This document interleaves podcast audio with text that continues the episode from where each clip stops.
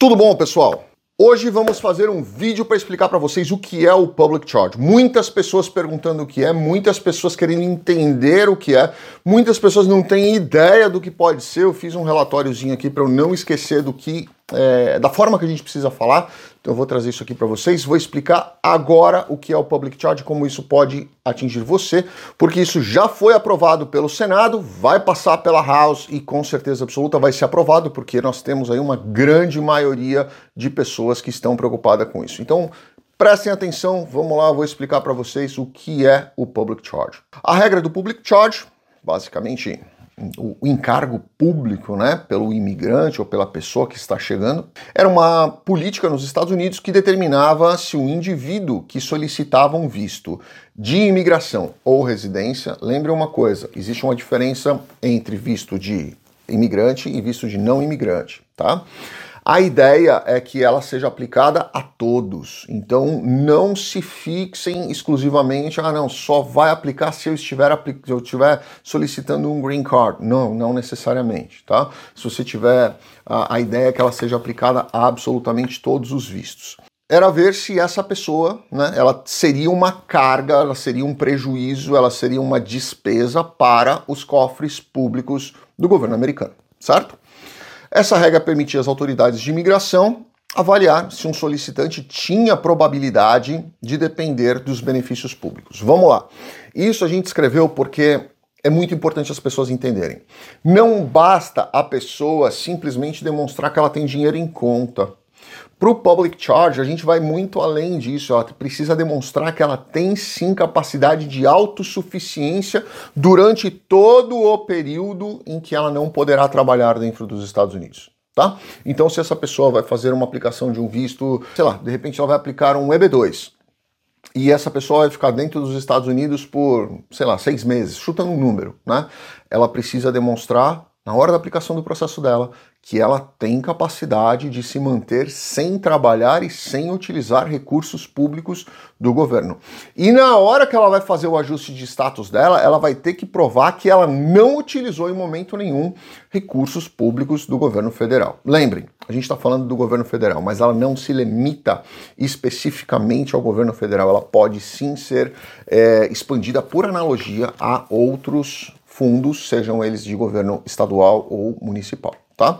Eu acho que a gente não vai chegar nunca ao governo municipal, mas existe uma possibilidade considerável de alguns governadores de estado é, pressionarem para que isso seja também expansivo ao estado é, como um todo, né? e não só a União. Antes de 24 de fevereiro de 2020, o governo dos Estados Unidos avaliava se um solicitante de visto ou residência permanente seria uma carga para o governo, ou seja, traria despesas do governo para o governo. Se essa pessoa iria precisar de food stamps, auxílio residência, é, auxílio saúde ou qualquer coisa nesse sentido. Qualquer utilização de serviço público federal é considerado sim um public charge, certo? Uh, no, a partir de 24 de fevereiro de 2020, essa regra foi modificada. A nova regra expandiu os, os critérios para avaliar se um solicitante seria considerado uma carga pública.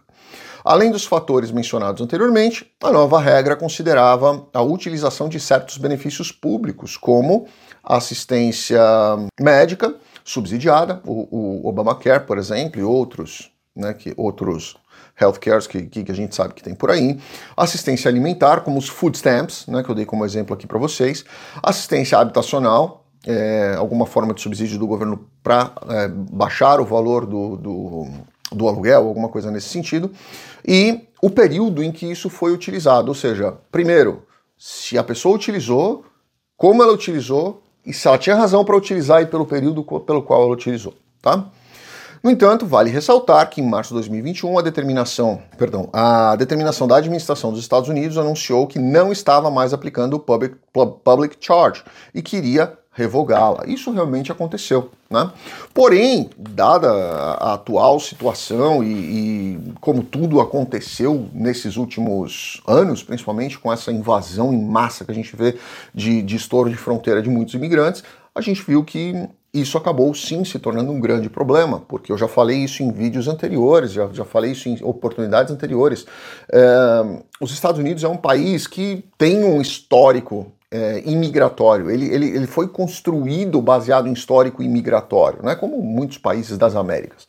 É, a grande maioria dos países das Américas são colônias. Né? Então, os Estados Unidos, especificamente, principalmente pela sua capacidade de gerar riqueza, emprego e tudo mais. Então, muita gente quer vir para os Estados Unidos. Mas a forma com que essas pessoas estão vindo, elas estão gerando um prejuízo absurdo, principalmente quando elas chegam e, obviamente, já vão ali. Ah, eu tenho criança, eu quero um food stamp, eu quero um auxílio moradia, eu quero um, um desconto em plano de saúde, enfim, essa pessoa ela acaba gerando uma despesa muito maior para o Estado do que ela geralmente está é, trazendo como riqueza para aquele determinado país. E isso é um grande problema né? Porque é, esse dinheiro sai de algum lugar, sai da, do seu bolso, do meu bolso, sai do bolso do, do, contribuinte.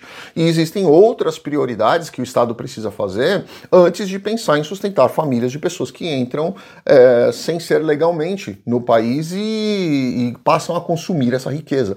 Então, o Public Charge veio para isso, veio para justamente impedir que essas pessoas tenham qualquer tipo de benefício futuro. Ou seja, utilizou de, de, de benefício público, acabou. Você não tem mais direito a nenhum benefício, nenhum visto, nenhum nenhum green card, nem absolutamente nada nesse sentido, porque é, a intenção não é prejudicar essas pessoas e sim desestimular as pessoas a utilizarem isso até que elas tenham efetivamente uma capacidade é, de, de, de, ter um green card ou de ter um visto de trabalho e realmente produzir para o país para justificar a despesa que ela está dando.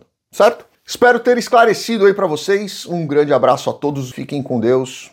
Deixem as perguntas aqui, a gente vai tentar responder todas elas, tanto a Cris quanto eu. Obrigado. Abração para vocês.